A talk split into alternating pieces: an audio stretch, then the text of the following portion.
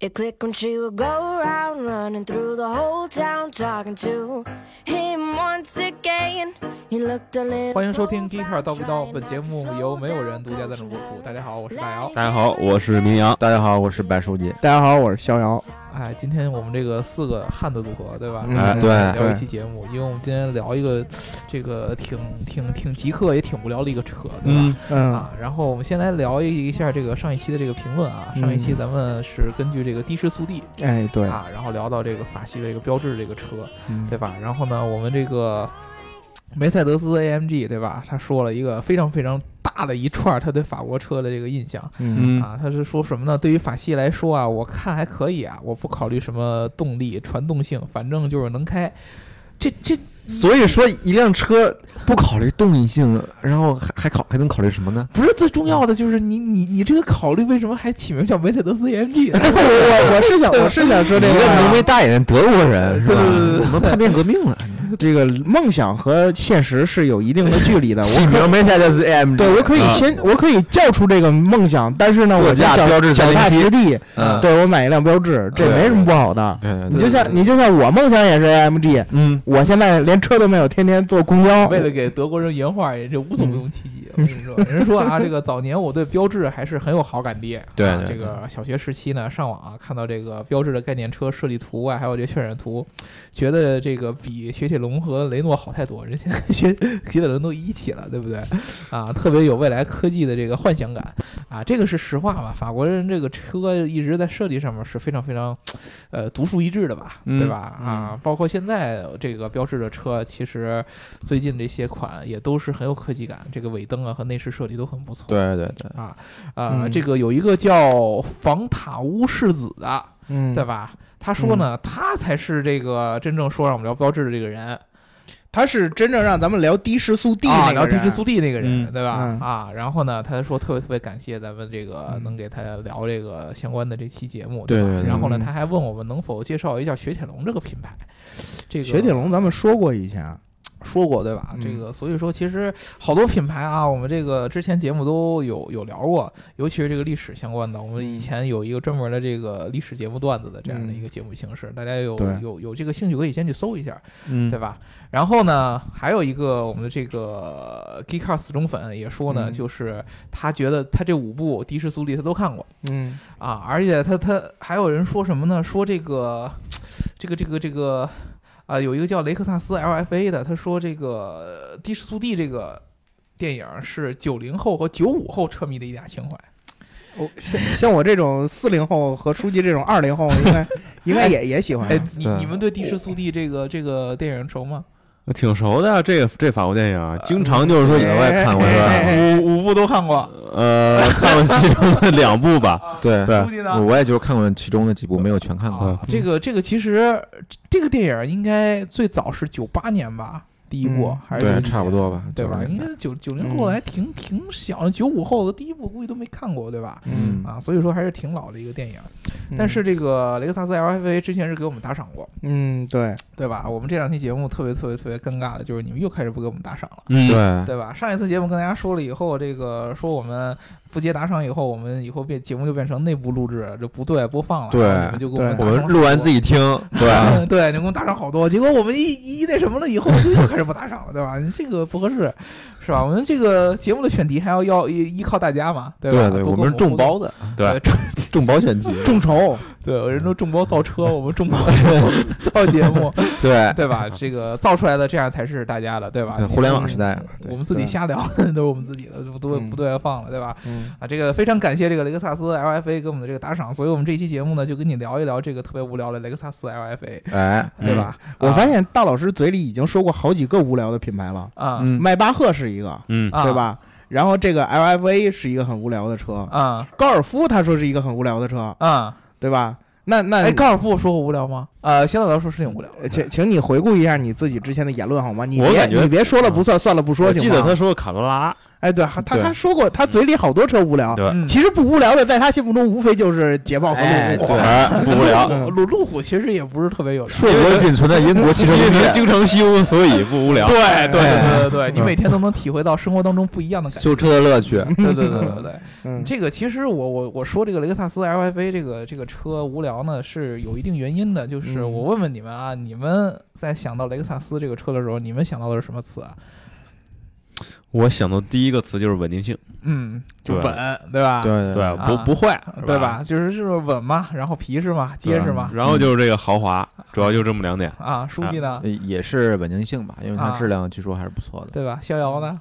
雷克萨斯那那就是可靠性、稳定性吧。啊那就真没得聊，所以是个很无聊的车。对，嗯，啊，包括我，虽然说我我这个你是雷克萨斯二代车主啊，对啊对吧？啊，虽然 雷二代，雷二代，对，啊你不是雷二代吗？啊那啊我跟小米有关 系，是吧？对啊，对对吧？这嗯个虽然说我是这个车主，对吧？而且我嗯开 ES 也开了不少回，哎，嗯，啊，但是呢，我的印象当中呢，雷克萨斯最主要的词儿，其实除了你们说那些之外，还得加个什么家用啊，啊、成熟、嗯对对对啊，，对吧？这个这个这个呃不是很不是很急躁，啊也不是很奔放。但但是我觉得有个车主跟你说的这些不太像，呃谁啊？就管总管总其实现在就变 了，是吗？所以真的真的所以要换细车的管嘛。儿嘛真的真的，啊管总现在你不觉得吗？我感觉他开车就特别特别急躁，嗯就必须嗯超。对，哎那他他是那那那种急躁，所以他开 IS 对吧？嗯但是他其 E 实。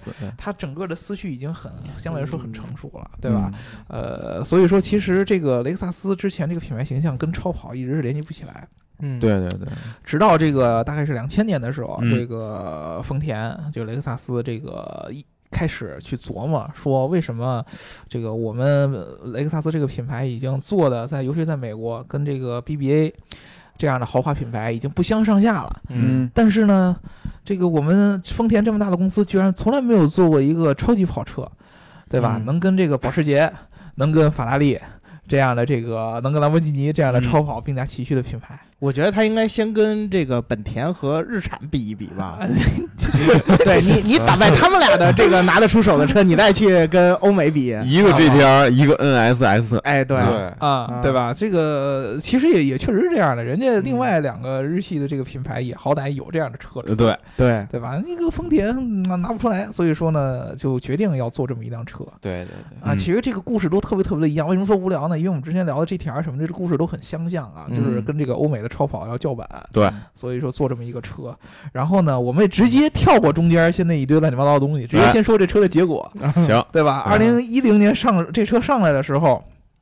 从参数上来说啊，百公里加速呃，百公里加速是三点七秒，也可以吧？啊，嗯还还可以吧，对就是中规算是中一矩个中规中矩对啊啊。然后呢，这个马力呢五百六十马马力，对吧？嗯，然后呢，这个 V 十的一个发动机，对，对吧？从这个整个的参数上来说，我各位觉得嗯其实是没有什么特别大的特点，也不是很炸裂，嗯对，不是特别特别炸裂。嗯嗯，但我觉得不像 GTR 那会儿那么炸裂，对对对对嗯对吧？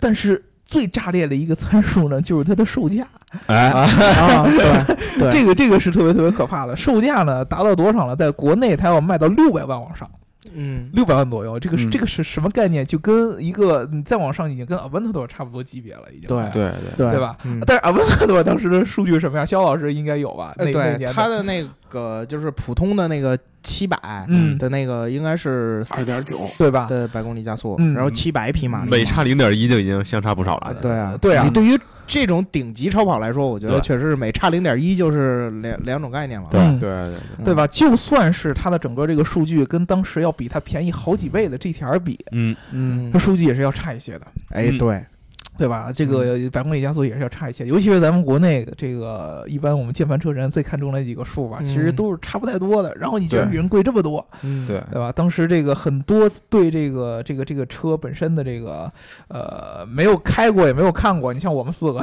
对吧？ 都是根本无法想象这个车有什么好的。但是你们知道，这个一直我特别崇拜的一个英国车评人叫 Jeremy Clarkson，对吧？嗯嗯啊，他对这个 LFA 的评价出奇的高嗯啊，嗯称它为他有生以来开过的最好的车，嗯，嗯，对吧？你们觉得这个车有可能好好在什么地方？因为我确实啊，我我我对车本身，你像像之前好多人说的，我既开车开的也不多，然后我对嗯技术也不是很了解，那这个参数上没有那么多，那这车有可能会好在哪儿？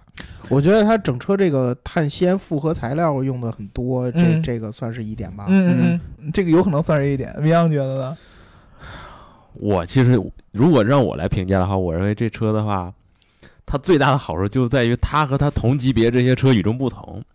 你看，你刚才说，你说大大型车是这么评价的啊他说这个，这是我有生以来驾驶过最好的车。嗯但是有一个前提条件，他开过好多别的跑车啊，啊，是啊，阿斯顿马丁是吧？什么 GTR，对啊那个 Ferrari，车没开过呀，跑车对啊他都开过。嗯，开习惯这些非常优秀的车之 后呢，突然来一个不一样的感觉，哎，他感觉特别爽。你看他经常开一些小型车，感觉啊，哎，对，这个不错，福特嘉年华，哎哎，S 意思也这这非非常棒，是吧？是吧？是吧？嗯 你给他尝点新鲜的，他就感觉爽 了，是吧？对对对。但是呢，站在咱们这角度来看呢，那那可能我还是不免其俗，是吧？嗯，我觉得那强的就只有一个，就是最强，嗯嗯，是吧？可能就对到法拉利这种 level，啊你这个 LFA 就是差点意思。嗯但是呢，我认为单纯从产品本身角度考虑呢，它还是我认为对得起它这个身价，应该就是说不仅仅是这个发动机啊、嗯这些大件儿，还有这个整车，包括这个逍遥老师提到这些碳纤维啊，嗯我认为是怎么说一分钱一分货，它它值这个价钱。嗯嗯嗯，这个确实，这个这个这个车这个价格，我觉得是最大的一个让大家对它有槽点的地方。对嗯对吧？但是呢，我我去大概研究了一下这个 LFA 整个这个生产的这个过程，嗯对吧？我发现呢，它这个车，呃，卖这么贵呢，也是有一定道理的。嗯尤其是丰田当时给出了一个这个声明啊，就是说他们 LFA 这车虽然卖的这么贵，嗯但是他们一分钱也赚不了，对，甚至于说每卖一辆车还会亏钱。那不嗯不加迪威龙也这样吗？那布加对迪吧威龙起码它参数很炸裂，对吧？威龙上从马力上，然后呢从这个发动机上面，对吧？到到它的这个百公里加速上面，到极速上面，它的数据都很炸裂，对吧？而且毕竟人家有这么强的一个品牌历史，对不对？啊，它毕竟是以前做超级跑车的这样的一个品牌，但是雷克萨斯，你说你以前什么样这样的车都没做过，甚至于啊，我跟你们说，这个 LFA 上面搭载的 V 十是日本就是丰田这个第一次在量产车上 用这个 V 十的发动机，对吧？以前都没有用过。对对对，之前其实 LFA 想要做的这个项目在策划当中，其实是想要用当时 LS 的一个 V 六的发动机嗯放在这个车上，嗯对？吧？那它整个感觉其实就跟 GTR 的这个排量差不多了，对，对吧？嗯但是呢，后来这个呃丰田这个工程师呢就。被这个老板解禁了，说嗯你们要这个放开手续做啊，想要用什么就用什么。结果呢，就开始什么贵上什么。首先找了这个雅马哈，就给他们调调教这个威驰这个发动机嗯啊。据说这个发动机，大猩猩说是他开过的从声量上到这个整个激情上面最好的一辆发动机。嗯为什么呢？这个发动机和的这个转速可以非常非常高，这个红红的这个转速可以到九千转以上，对吧？嗯就跟那个本田红牛一这这这日本出万转 机，这已经不是很新鲜的事儿了，对吧？啊是，而且呢，这个据说声量也非常非常好听，这是咱没开过，没法儿这个不是，据说这个是雅马哈的这个工程师还特意调教了这个声音，是吧？对，去让它变得更悦耳、更动听。对，就嗯说不是动听，大猩猩说不是像一个特别这个像什么来着，悲伤的猛兽，嗯啊， 就像一个大老虎在那咕一样。对我记得曾经看过这个，是当年在他们放投放在这个超级碗 Super Bowl 的这个上面的这个三十秒广告。嗯，一般这个男高音，就像帕瓦罗蒂当时他们唱歌的时候，不是唱到最高音的时候，然后那个杯子会被他们震碎吗？啊啊，然后他们也是把这个 LFA 放到那儿，然后去踩这个油门儿，然后踩到最高亢的时候，玻璃碎了那杯子是对吧？被震碎 了。 那对就不是一个字，就是噪音很大。对， 那而且很这个这个主要是声浪，对吧？嗯很好，听对，啊，而且就是逍遥老师刚才说的这个 LFA 用的这个车身材料，嗯，对，对？吧？这个材料在这个日式日系的这个超跑里边算是非常非常可怕的。嗯你知道，其实一代神车 GTR 它的这个车身材料跟正常的车身材料没有什么区别的，用的是钢的，嗯，对吧？但是这个 LFA 呢，用的是这个百分之六十五的碳纤维和百分之三十五的铝合金，对嗯所以说这个整个车身的轻量化非常非常厉害。只有这个车下来，整车才一点五吨重，哎对，而且呢，他们用的这个碳纤维的材料是丰田第一次在它的工厂当中用这个碳纤维。对，嗯，啊，丰田以前都是做这种家用车的嘛，嗯，它都没有这样的材料使用嗯啊。铝合金之前打算用铝合金，可能铝合金还实际一点，但是碳纤维真的是对很多丰田的这工程师来说都是第一次学，对所以说他们这个雷克萨斯的工厂里边儿嗯，把以前这些缝皮子的这些工匠 嗯，都啊，找过来，开始切这个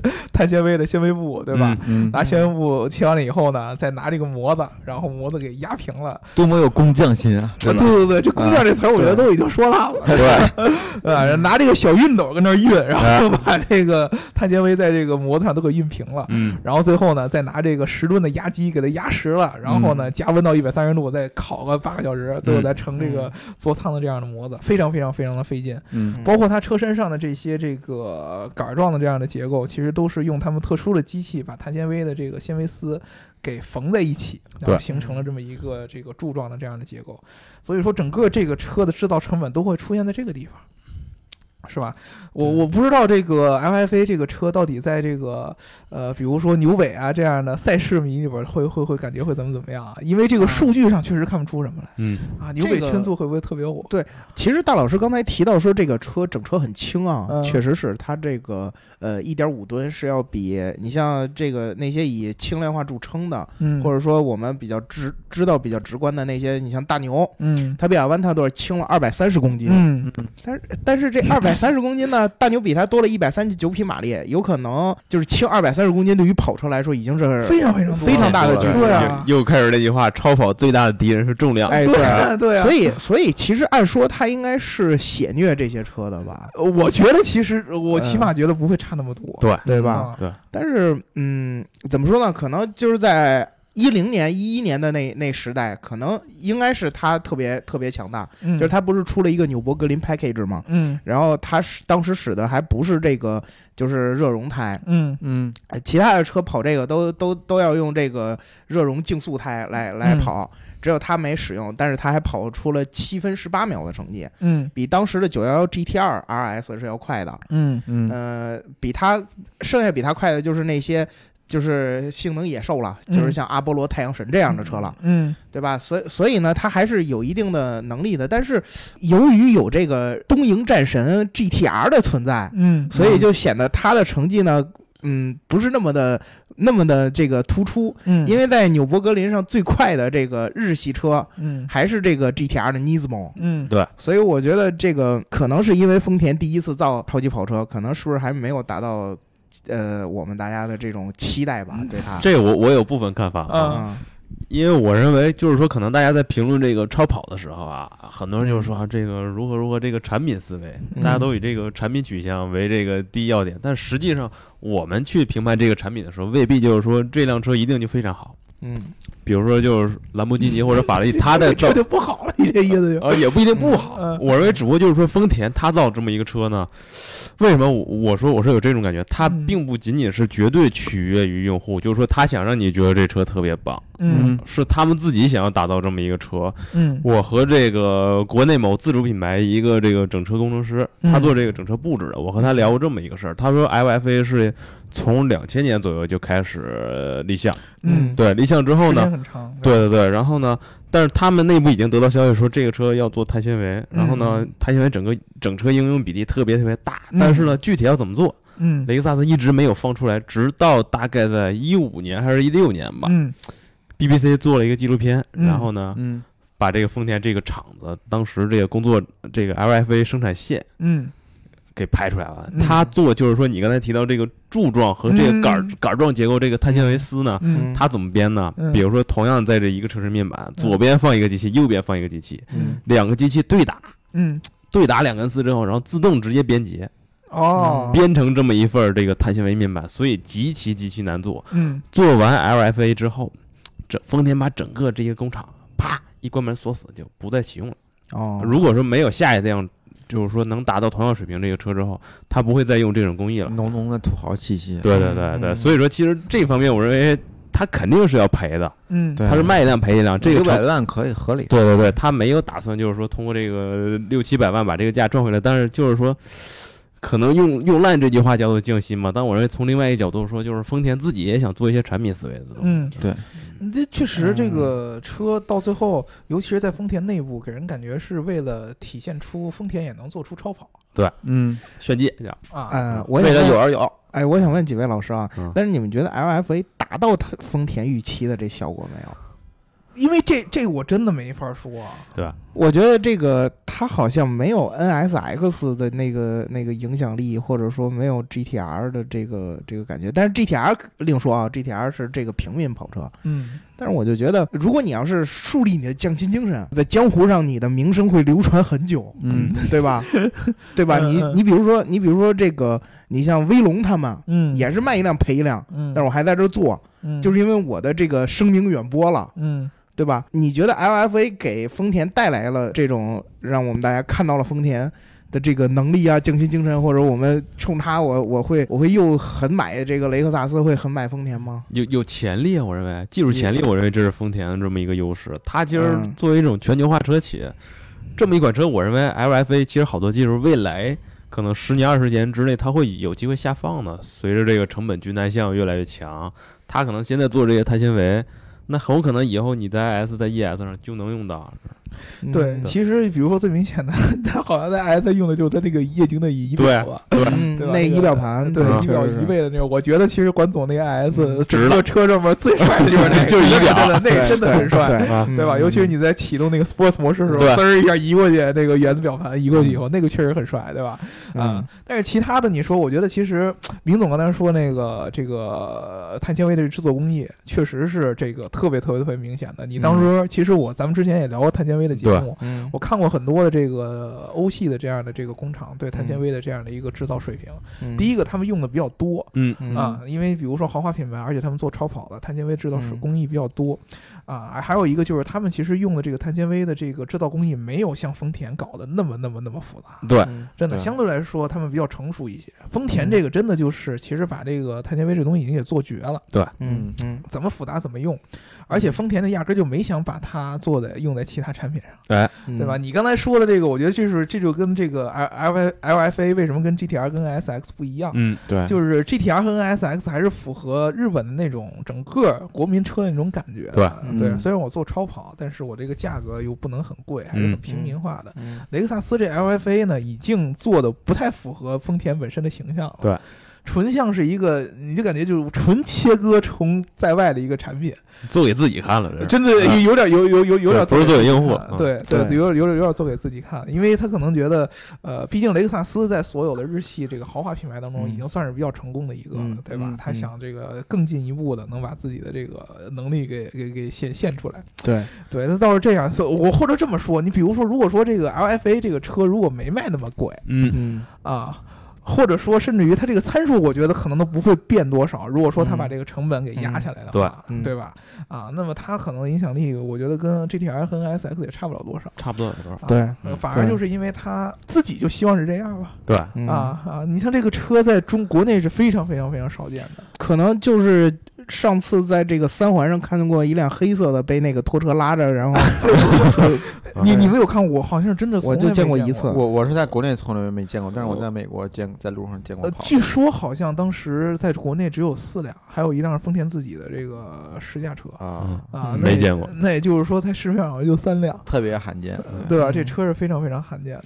嗯，其实我我特别认可你们的说的这一点，就是这个作为呃丰田出的第一款超跑，我觉得它是特别特别胜任的，对嗯对对对吧？就是你不像这个很多呃已经造了这么多年超跑啊，或者是像法拉利、什么兰博基尼这样天奢造跑车的这样，你你如果拿你的第一个产品去和它的第一个产品比，嗯，对对？吧？可能它当时还没有达到你现在的这个地位。嗯所以我觉得这一点是雷克萨斯是成功的。但是很遗憾的是呢，因为他所处的这个时代，有了很多特别有竞争力的对手，嗯所以就没有显示出来他应该展现出来的实力，嗯对吧？也嗯因为他的对手实在是竞争力很强。嗯嗯嗯甚至包括就是在他跑完一个月之后，道奇的 Vapor ACR 这个车也去跑了，嗯，然后跟他的成绩相差不多，比他还快了两秒，在纽北。嗯，所以就是他的竞争，就是他面临的竞争是相当相当激烈的。嗯对而且在他之后，他的后辈那些比他晚一点出来的这些跑车，很快就刷出了很很高的成绩，嗯包括这个一七年最为明显，这个最快圈速已经被刷了两三回了，嗯，对吧？所以这个时代，这种性能车、这种超跑迸发的时代，所以嗯我觉得是不是有点生不逢时这种感觉了？我哎，我居然突然发现，你知道这个逍遥老师说这个，就感觉就是德国人对日本的这个挑战就是这么一种看法，你知对道吧？对对，吧？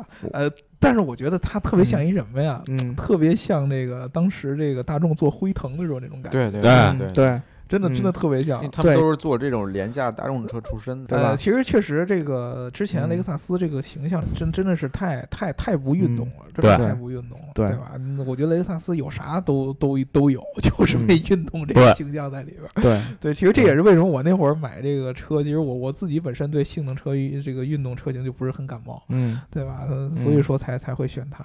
嗯，那嗯其实我觉得特别感兴趣一个话题就是肖老师，你觉得日本的所有这些超跑的跑车，嗯，跟德系或者说跟欧系的这个超跑的这个跑车究竟差在什么地方哎，看你怎么答。啊？究竟差在什么地方？这个问题，我们可以留到下一期过年之前，我们深入的讨论一把吗？啊，先可以先准备如准果我你得备。想想。哎对，如果你要现在我。让我说，我可能说不出来。啊，但是我我觉得啊，就像你刚才说的，这个雷克萨斯可能显不出特别运动，但是我一开始我想的是，其实日产也并不显得太运动，嗯，但是为什么 GTR 的形象就树立起来？但你知道 GTR 其实它它从一开始二二的时候也没有那么强，它是一代代开，我认为它从嗯慢慢开始迭代之后，它是才那有这次个效应复活的那个特对效但是 R 三二的的名声也很高啊。但你你在想 LFA 如果再过几代的话，未必也像咱们今天谈论这种状况。对对吧对、嗯对，也也可也可能。对，不过我们什么时候能等到第二代啊 LF？那就不一定了。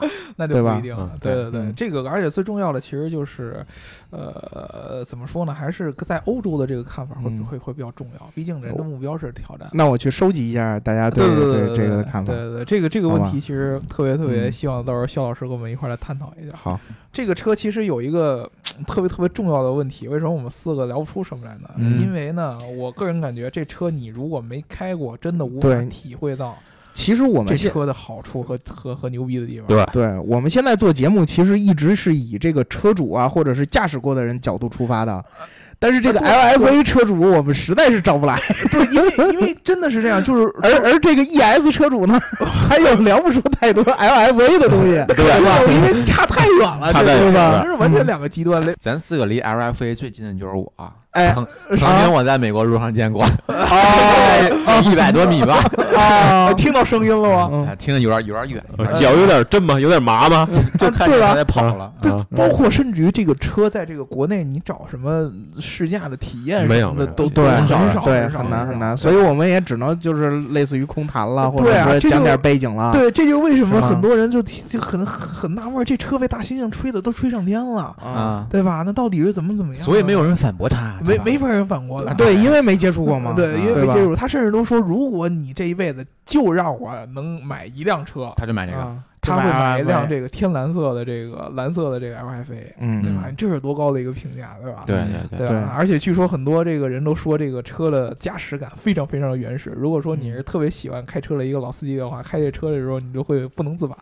嗯但是我们都都都对，都没没没接触过嘛，对对吧？没这个没体验所以过说特别特别遗憾啊嗯！我不知道这个有没有满足这个我们这个呃听众朋友的这个想要知道的这个嗯东西啊，但是我们尽力了，因为对真的是没开过啊。。对对对对，所以说，我们这一期节目呢，就聊到这儿吧嗯啊，好吧。嗯如果好大家你们自己对这个，呃，雷克萨斯 LFA 以及日本的这个超跑，尤其是刚才问逍遥老师的日系超跑跟这个欧系，尤其是德系啊，哎，不是不是嗯跟德系不行，跟跟意大利，啊，意大利也也，意大利好多现在都是你们德国嘛，嗯兰博也是吧，嗯对吧？这个保保时捷就本来就是你德国的，对不对？嗯这个除了法拉利之外，对吧？嗯它差究竟差在哪儿？或者说你们是不是已经觉得不差了，对吧？嗯在这个对评论当中跟我们互动啊。嗯还有这个听节目要记得点赞打赏和评论，点赞打赏和评论，点赞打赏和评论啊！嗯这个把你们的这个想要聊的话题改成你们的名字，然后给我们打赏，我们就会吸取你们的这个建议，然后跟你们互动，好吧？嗯那么这期好的好就的聊到这儿，拜拜。嗯，拜拜拜。拜。